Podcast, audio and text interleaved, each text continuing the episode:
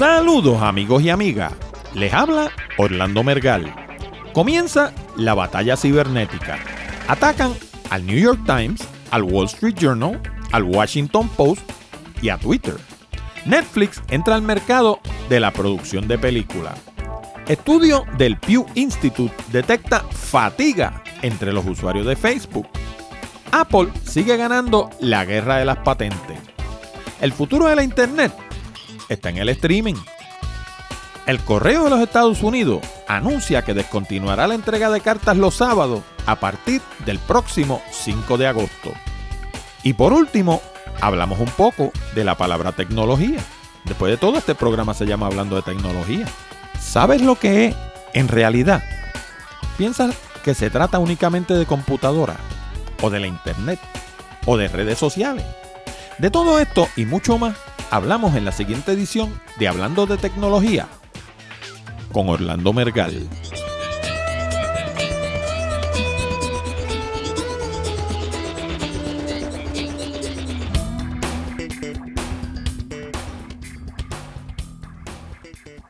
Saludos nuevamente amigos y amigas y bienvenidos a una nueva edición de Hablando de Tecnología con este que les habla Orlando Mergal. Este programa llega a ustedes como una cortesía de Accurate Communications y su servicio de cursos online Aprenda en su casa. Para más detalles visita www.aprendaensucasa.com. Uno de los retos de hacer un programa como este es asegurar la participación de la audiencia. Por eso, en Hablando de Tecnología, queremos conocer tus ideas, opiniones y preguntas. Para eso, hemos provisto dos mecanismos. Primero, puedes enviar tus ideas, sugerencias o preguntas a nuestro correo electrónico contacto hablando de tecnología.com. Pero si lo prefieres, puedes llamar al 1-407-567 7837, extensión 086 y dejarnos un mensaje grabado que se escuchará durante el programa. Recuerda que este programa solamente se transmite a través de la internet, así que tu opinión es importante. Si te gusta este programa y quieres que continúe, visita nuestra página en iTunes y añade tus comentarios en la sección de Rate This Podcast. Es bien fácil. Una vez estés en la aplicación de iTunes, todo lo que tienes que hacer es darle clic al botón que lee Podcast. Escribir hablando de tecnología en la ventanilla de búsqueda que va a aparecer en la esquina superior derecha. Hacer clic donde lee Rate this podcast y escribir tu comentario. Si eres de las personas que escuchan el programa directamente en la página www.hablandodetecnología.com, todo lo que tienes que hacer es darle clic al botón que lee suscríbete en iTunes y te va a llevar al mismo sitio. Recuerda, tu recomendación es importante. En Hablando de Tecnología, constantemente buscamos maneras de llegar a una audiencia mayor. Por eso, ahora este programa está disponible en la popular plataforma Stitcher Radio, que agrega miles de podcasts como este de alrededor del mundo y los sirve a través de una aplicación gratuita al iPhone, la tableta iPad, los teléfonos Android, los BlackBerry y los radios de los modelos más recientes de BMW, Mini, lo que antes se conocía como Mini Cooper, Ford y General Motors. Para acceder a Stitcher, visita www.stitcher.com y obtén la aplicación para tu tableta o teléfono inteligente. Ahora tienes muchas más opciones para escuchar hablando de tecnología. Finalmente, si tienes amigos o familiares que le interese el mundo de la tecnología, háblale del programa. Nuestra meta es llevar hablando de tecnología a todos los confines del ciberespacio de habla hispana, pero no podemos hacerlo solo. Por eso, tu ayuda es importante. Recuerda, la dirección de internet es www.hablandodetecnología.com. Y ahora vamos a las noticias más destacadas de la semana. Bueno, y la batalla cibernética ya comenzó. Según la revista All Things D, durante la semana que comenzó el 27 de enero, atacaron al New York Times, al Wall Street Journal, al Washington Post y a Twitter. Según Bob Lord, director de seguridad informática de Twitter, el ataque no estuvo a cargo de amateurs y tampoco fue un incidente aislado. Este ataque lo realizaron personas sumamente sofisticadas, enfatizó Lord. En hablando de tecnología, ya habíamos tocado este tema de los ataques cibernéticos cuando hablamos durante el programa 0028 sobre las acusaciones por parte de instituciones financieras norteamericanas de que agentes iraníes estaban atacando sus instalaciones. También escribí en mi blog Picadillo el pasado 29 de enero sobre los virus de computadora, cómo funcionan y cómo puedes defenderte de ellos. Ahora, la pregunta que debemos hacernos es ¿por qué este aumento en los ataques cibernéticos? En cuanto a los ataques a instituciones de gran tamaño, las razones principales suelen ser financieras o militares. Veamos esto en más detalle. Supongamos que el ataque es contra un banco o una compañía de tarjetas de crédito. Pues generalmente el objetivo va a ser robar números de cuentas para realizar transacciones fraudulentas. Eso no quita que puedan atacar a varios bancos a la vez para tratar de desestabilizar el sistema bancario del país. Pero eso es mucho más difícil y por lo tanto improbable.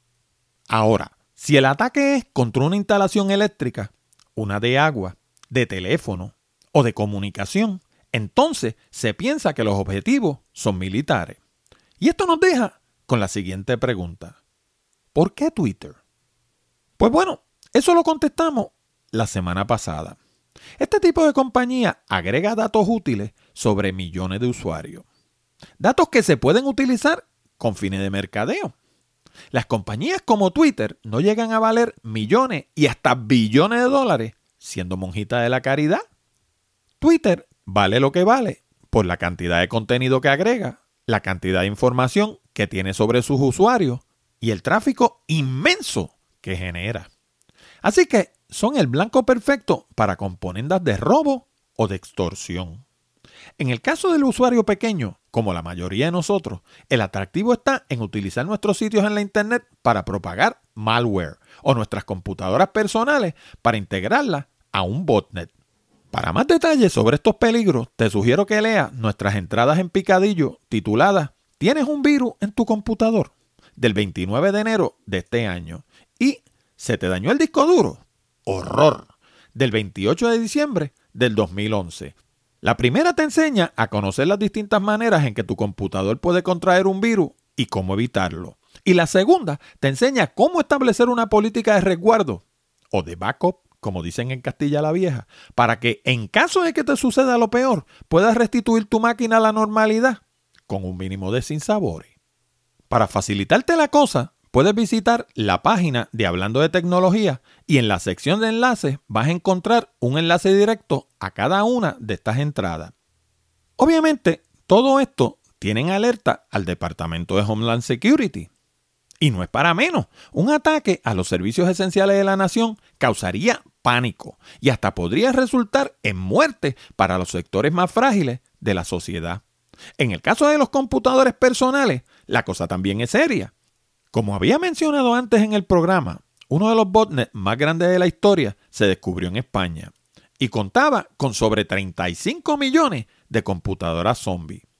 ¿Y los sitios en la Internet? ¿Por qué es tan importante protegerlos? Pues déjame hacerte una historia. Hace como 7 u 8 años a mí me hackearon una página de Internet. Para aquella época la Internet era un lugar mucho más desconocido. Y no habíamos desarrollado la malicia que nos han imprimido los golpes de hoy en día. El caso es que yo no me di cuenta, pero el FBI sí. ¿Sabes por qué? Porque la usaron para realizar un ataque cibernético contra un banco en Irlanda. Lo cierto es que para aquella época yo sabía una fracción de lo que sé ahora. Primero, mi estrategia de resguardo no existía.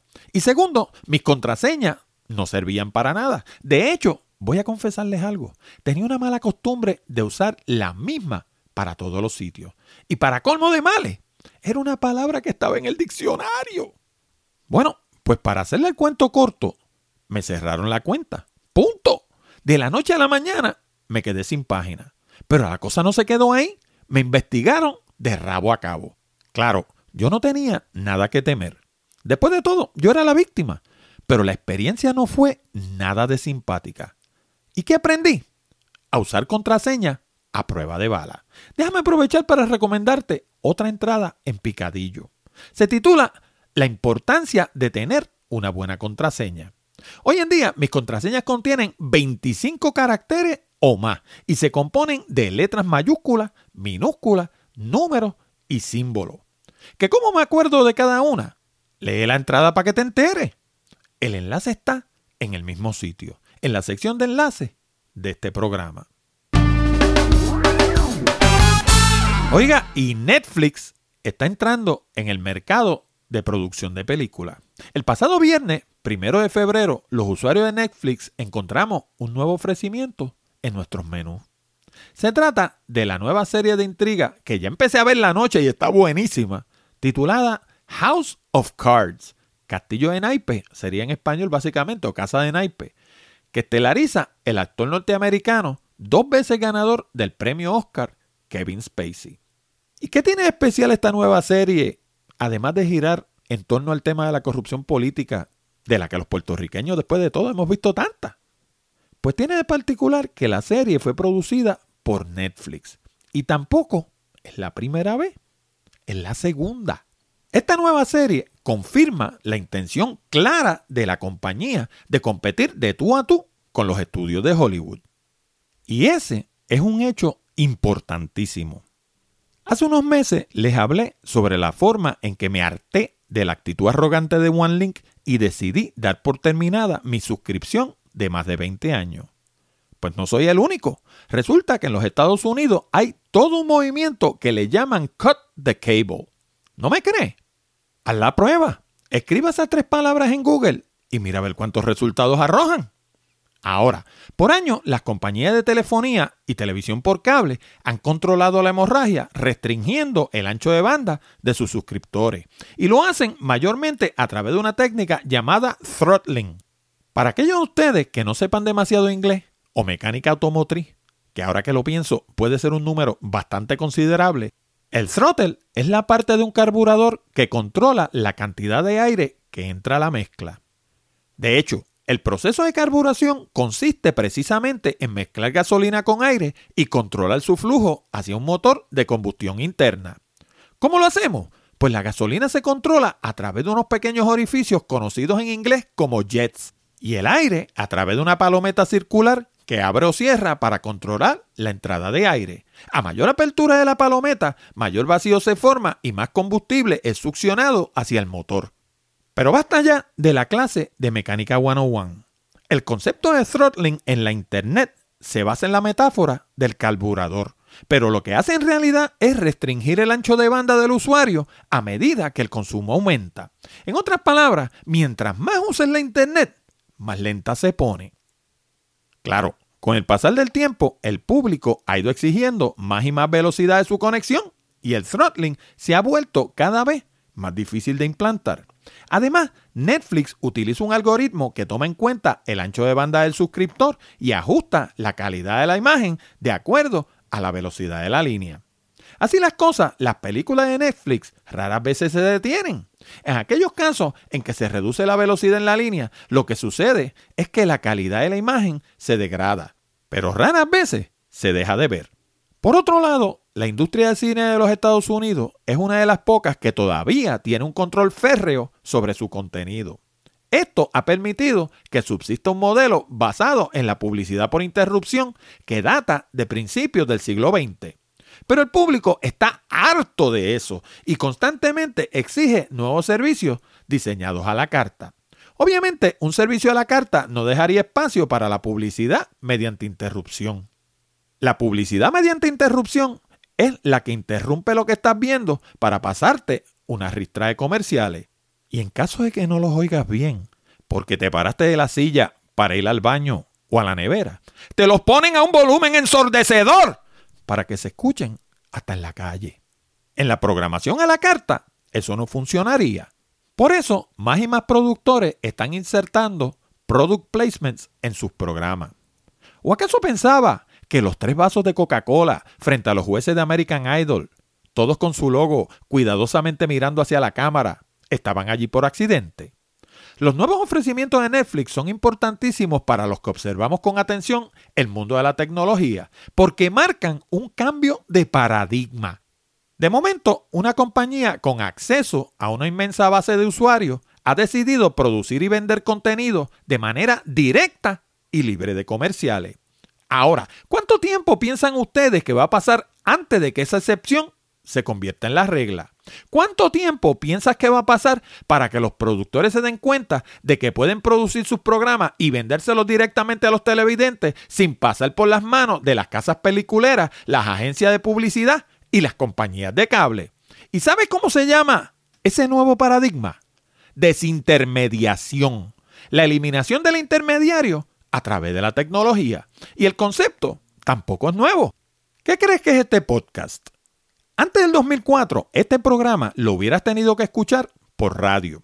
Pero ¿qué pasa? La cantidad de gente a la que le interesa este tipo de programa no es tanta. Además, está dispersa por todas las esquinas de la Internet.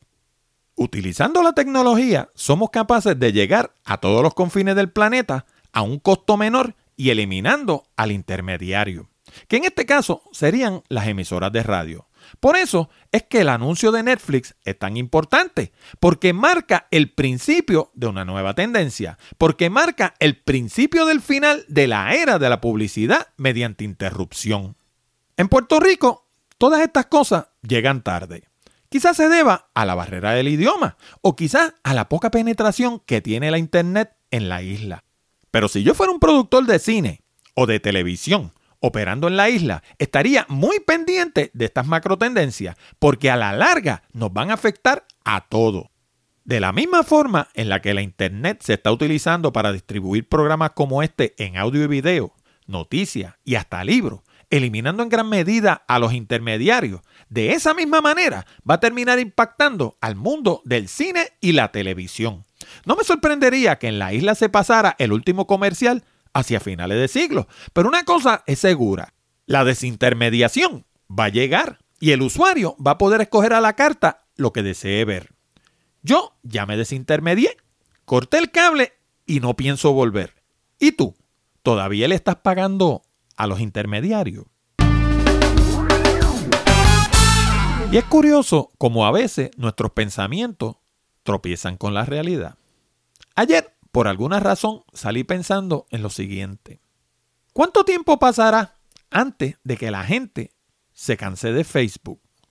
Y tengo que confesar que no es la primera vez que me pasa esa idea por la mente.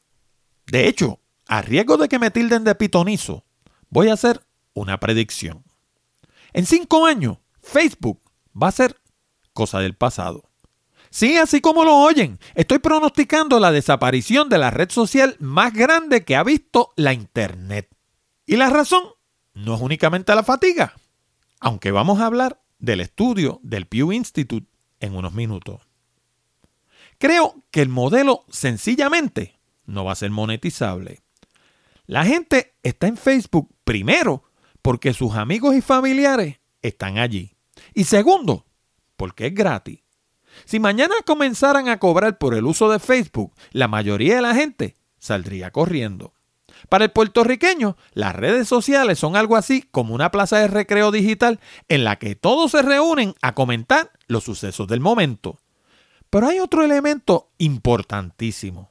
En Puerto Rico, las redes sociales se han vuelto especialmente populares por la gran criminalidad que existe en la isla. Después de todo, es mucho más seguro reunirse cada uno desde su casa que salir a la calle. Cuando yo era muchacho, ese tipo de tertulia la teníamos en la esquina de la calle tomándonos un par de cervecitas frías. Hoy en día, pararte en la esquina te puede costar la vida. Pero ese es el caso particular de Puerto Rico. Vamos a ver lo que arrojó el estudio del Pew Institute. Según el estudio, 21% de las personas entrevistadas se alejaron de la red social porque carecen del tiempo para dedicarle. Y la verdad es que a veces yo me he preguntado qué hace alguna gente todo el día. Uno entra a Facebook a cualquier hora y ve las mismas caras. Es como si no tuvieran nada que hacer. ¿De dónde sacan tanto tiempo para sembrar cosas en Farmville o para escribir o para colgar imágenes? Esas cosas no se hacen solas. 10% de los entrevistados sencillamente perdieron el interés. Y otro 10% concluyó que era una pérdida de tiempo y que el contenido carecía de relevancia. 9% dijo que los temas que se tocaban eran banales, demasiado conflictivos y que se fomentaba el bochinche. En Puerto Rico tendríamos que añadir la bendita política. Hay gente que no habla de otra cosa y la pregunta mía es, ¿por qué no se postulan? Es verdad que la mayoría de nuestros políticos son unos cretinos y unos imberbes, pero esta gente que critica tanto, ¿serían mejores? Fíjate que si sumamos lo que hemos mencionado hasta ahora, asciende al 50%. El otro 50% tampoco es demasiado halagador. Básicamente, el estudio concluyó que la red social más grande de la historia está perdiendo su brillo. De hecho, la describió como un lugar de tedio y creciente irrelevancia para muchos adultos. En lo personal, yo siempre he cuestionado todo este modelo impulsado por las redes sociales de vivir una vida pública. ¿Por qué tenemos que pregonar a los cuatro vientos cada cosa que hacemos? Además, las redes sociales no tienen nada de sociales. En muchos casos, la misma gente que comenta incesantemente en Facebook resulta retraída si los insertamos en un escenario real con gente de carne y hueso. De momento, resulta que no son tan vocales nada cuando le falta el escudo del anonimato que le brinda la Internet. Si quieres ver el reportaje completo, puedes ir a la sección de enlace de la entrada 0038 en www.hablandodetecnología.com. Y según la revista digital CNET, Apple acaba de ganar dos pleitos importantísimos por violación de patente. Cuando Steve Jobs, el fenecido presidente de Apple, dijo que estaba dispuesto a gastarse el último centavo que tuviera para defender la propiedad intelectual de su compañía, no estaba jugando. Por eso hemos estado oyendo en la prensa sobre los distintos pleitos por concepto de patentes que la empresa ha estado librando. En días recientes, la compañía tuvo dos victorias importantísimas. La primera tuvo que ver con el botón virtual Slide to Unlock, que se ha generalizado prácticamente en todos los teléfonos inteligentes que existen en el mercado y que formó parte del iPhone original introducido en el año 2007. La segunda tuvo que ver con la forma redondeada que tenían las esquinas y la espalda del iPhone original y que se han popularizado también en muchas unidades de hoy en día. Muchas veces estas victorias resultan en pagos por demanda y licencias prácticamente forzosas, como fue el caso de Windows, pero en otros casos pudieran resultar en el retiro de ciertos productos del mercado. El caso es que la promesa de Steve Jobs, reiterada repetidamente por el actual presidente de Apple, Tim Cook, se está haciendo cumplir. Apple va a hacer lo que haga falta para defender su propiedad intelectual.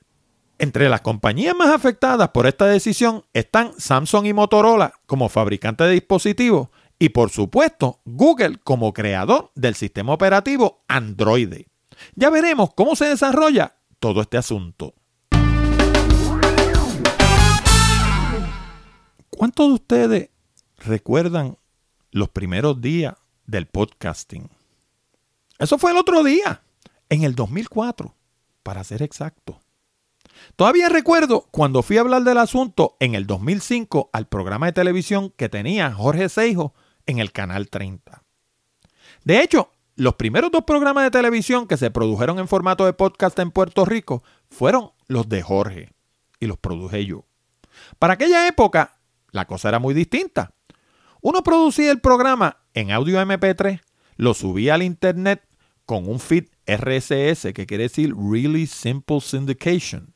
La gente lo descargaba a su computador y luego lo pasaba a su iPod para escucharlo. Hoy en día, la mayoría de la gente anda con un computador en el bolsillo. De hecho, algo que la mayoría de la gente por ahí no conoce. El iPhone original que salió al mercado en el 2007 tenía más capacidad de computación que las computadoras a bordo del cohete Apolo 11 que se usó para el primer viaje a la Luna en el 1969. Hoy en día vemos teléfonos inteligentes y tabletas donde quiera. ¿Y qué tienen todos en común? Acceso a la Internet. Uno a través de la red celular y otro a través de Wi-Fi. Como resultado de esta nueva realidad, se ha popularizado el servicio de streaming. Un número cada vez mayor de personas consumen su contenido a través de estos dispositivos y en lugar de descargarlo a sus computadores primero, lo reciben en tiempo real en sus dispositivos portátiles. Este mismo programa lo puedes escuchar a través de Stitcher Radio en el lugar que quieras y a la hora que lo desees en formato de streaming. Por eso, David Gellerter, un científico de la Universidad de Yale, argumenta que la Internet, como la conocemos, está llegando a su fin y con ella los sistemas operativos y los navegadores en su encarnación actual. Los navegadores del futuro van a actuar como receptores que van a recibir señales de streaming y reproducirlas en nuestras pantallas en tiempo real. Y no necesariamente en nuestras pantallas de computador, sino en nuestros dispositivos portátiles. De hecho, ya lo estamos viendo en los cientos de mensajes llamados push notifications que continuamente aparecen en las pantallas de nuestros teléfonos y tabletas. Para gente como yo, esta noticia es especialmente importante porque medios como el podcast están al centro de este nuevo paradigma. La gente de hoy quiere información de último momento en un formato conciso y llevada directo a sus dispositivos portátiles. Obviamente, como en cualquier otra área tecnológica, Puerto Rico exhibe un rezago. Pero váyase a cualquier ciudad del primer mundo, como Nueva York, Madrid o Tokio, y va a ver la cantidad inmensa de gente que van, cada uno en su mundo, conectados a sus dispositivos portátiles. Los cablecitos blancos colgando de las orejas están donde quiera. Ah, y esto trae consigo otro cambio de paradigma. En lugar de hablarle a una audiencia inmensa para afectar a un por ciento minúsculo, este tipo de medio va directo al oído de cada sujeto, protegido de interrupciones como lo quiere y exige la audiencia. ¿Y qué quiere decir esto? Quiere decir que la gente no quiere publicidad en su contenido streaming, independientemente de que sea audio, video o escrito. Si nos empeñamos en colocarla, lo único que vamos a lograr es que nos den fast forward o que nos dejen de escuchar por completo. Por lo tanto, esto presenta un reto especial para los publicistas del futuro. La publicidad mediante interrupción, como dijimos anteriormente en el programa, está muerta o agonizante. Bueno, y el Correo de los Estados Unidos acaba de anunciar que descontinuará la entrega de cartas los sábados a partir del próximo 5 de agosto. La medida se veía venir de hecho, hasta habían hablado de la idea en el pasado. El correo ha ido sufriendo gradualmente durante los últimos 40 o 50 años lo que yo le llamo el efecto del sándwich. De hecho, por lo mismo que ha sido tan gradual, mucha gente no se ha dado ni cuenta. Por un lado, compañías como UPS, FedEx y DHL han ido erosionando su mercado de entrega de paquetes. De hecho, la entrega de paquetes internacionales a través del correo siempre ha sido una lotería, porque una vez el envío sale de los Estados Unidos, la entrega la hace el correo de cada país. Eso hace que la calidad del servicio sea impredecible. Las compañías privadas como UPS, FedEx y DHL ofrecen servicio de una punta a la otra. Y aunque es un poco más caro, sí garantiza que la entrega va a ser mucho más acertada. Pero la cosa no se trata únicamente de la entrega de paquetes internacionales. Es que poco a poco le han ido quitando al correo el mercado local. De hecho, yo tengo suplidores que ni siquiera entregan a través del correo. Aunque uno lo solicite, no está disponible. Ahora, esa es la entrega de paquete. Pero por el otro lado está la entrega de carta.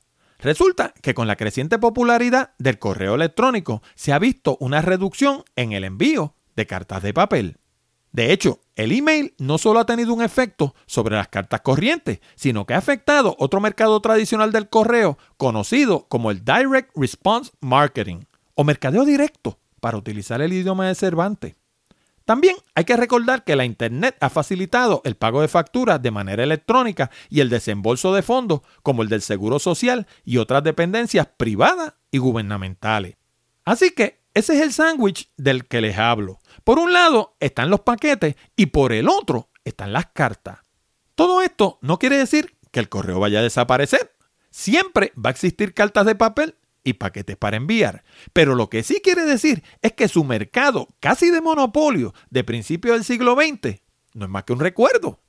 Ahora van a tener que competir, como todos los demás, a base de efectividad, eficiencia y servicio al cliente. Y para terminar, quiero hablarles un momento de un término que la mayoría de la gente manosea sin entender verdaderamente su significado. ¿Se han fijado cómo hoy en día los expertos en tecnología están por ahí a montón? En Puerto Rico, cuando yo comencé a hablar de estos temas por televisión en el programa de Jorge Seijo, solamente existía Otto Oppenheimer. Por año, Otto había hecho su segmento en Guapa TV y mayormente se concentraba en presentar lo último de Sony, quien lógicamente era el auspiciador del programa. En el 2006, Jorge y yo comenzamos a tocar todo tipo de temas relacionados con la tecnología todos los viernes durante la última media hora de su programa de televisión. Después lo hicimos durante 80 semanas corridas en su programa de radio en Radio Isla 1320. En ese caso, durante una hora entera. Y finalmente, ahora lo hago en Hablando de Tecnología semanalmente en segmentos de aproximadamente media hora. Durante estos últimos seis años, los expertos en tecnología se han reproducido como los guimos. Ahora están en cada emisora. Algunos hasta se han autoproclamado portaestandarte del género. Algo que yo nunca me hubiera atrevido a vociferar, ni me atrevo todavía. La mayoría lo que saben es de computadora y de eso un poquito. Otros saben de redes sociales o de internet o de programación o de Dios sabe qué. Pero la tecnología es muchísimo más que eso. Vamos a ver la definición. Según la enciclopedia, tecnología es el conjunto de conocimientos técnicos ordenados científicamente que permiten diseñar y crear bienes y servicios que faciliten la adaptación al medio ambiente y satisfacer tanto las necesidades esenciales como los deseos de las personas. Es una palabra de origen griego, formada de tecné, que quiere decir arte, técnica u oficio, y que puede ser traducido como destreza, y logía, que es el estudio de algo. O sea que la tecnología no es otra cosa que el estudio de algún arte, alguna técnica o algún oficio. Ahora, que yo recuerde, las computadoras se pueden cualificar como tecnología. Claro que sí, pero también son tecnologías los radios de automóvil, los televisores, los sistemas de sonido, la fotografía, los sistemas de video, la internet, los dispositivos médicos, la exploración espacial, los sistemas de energía, como los fotovoltaicos, los eólicos o los termales, los sistemas de agua, como los destiladores, los sistemas de homosis invertida, las cisternas, las alarmas, los sistemas de seguridad, la telefonía y miles de cosas más. Por eso, decir que uno es lo más grande en tecnología es una herejía. Yo hablo de tecnología porque me apasiona, porque lo traigo en las venas desde que aprendí a caminar y porque me considero un estudiante eterno. Todos los días exploro el mundo de la tecnología para traerle a ustedes las noticias que me parecen interesantes, las que trazan nuevos paradigmas y las que afectan nuestra vida, aunque lo querramos o no.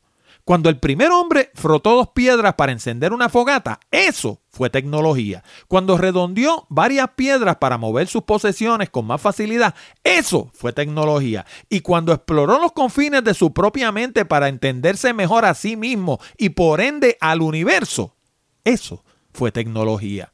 Por eso este programa se llama Hablando de tecnología, porque exploramos todo lo que sea interesante y no solamente computadora no solamente Internet, o sabe Dios qué.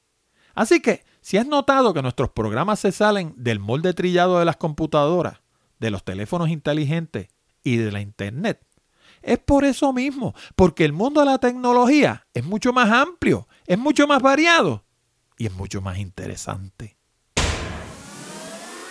Bueno amigos y amigas, y con esto llegamos al final de esta edición de Hablando de Tecnología con este que les habla, Orlando Mergal.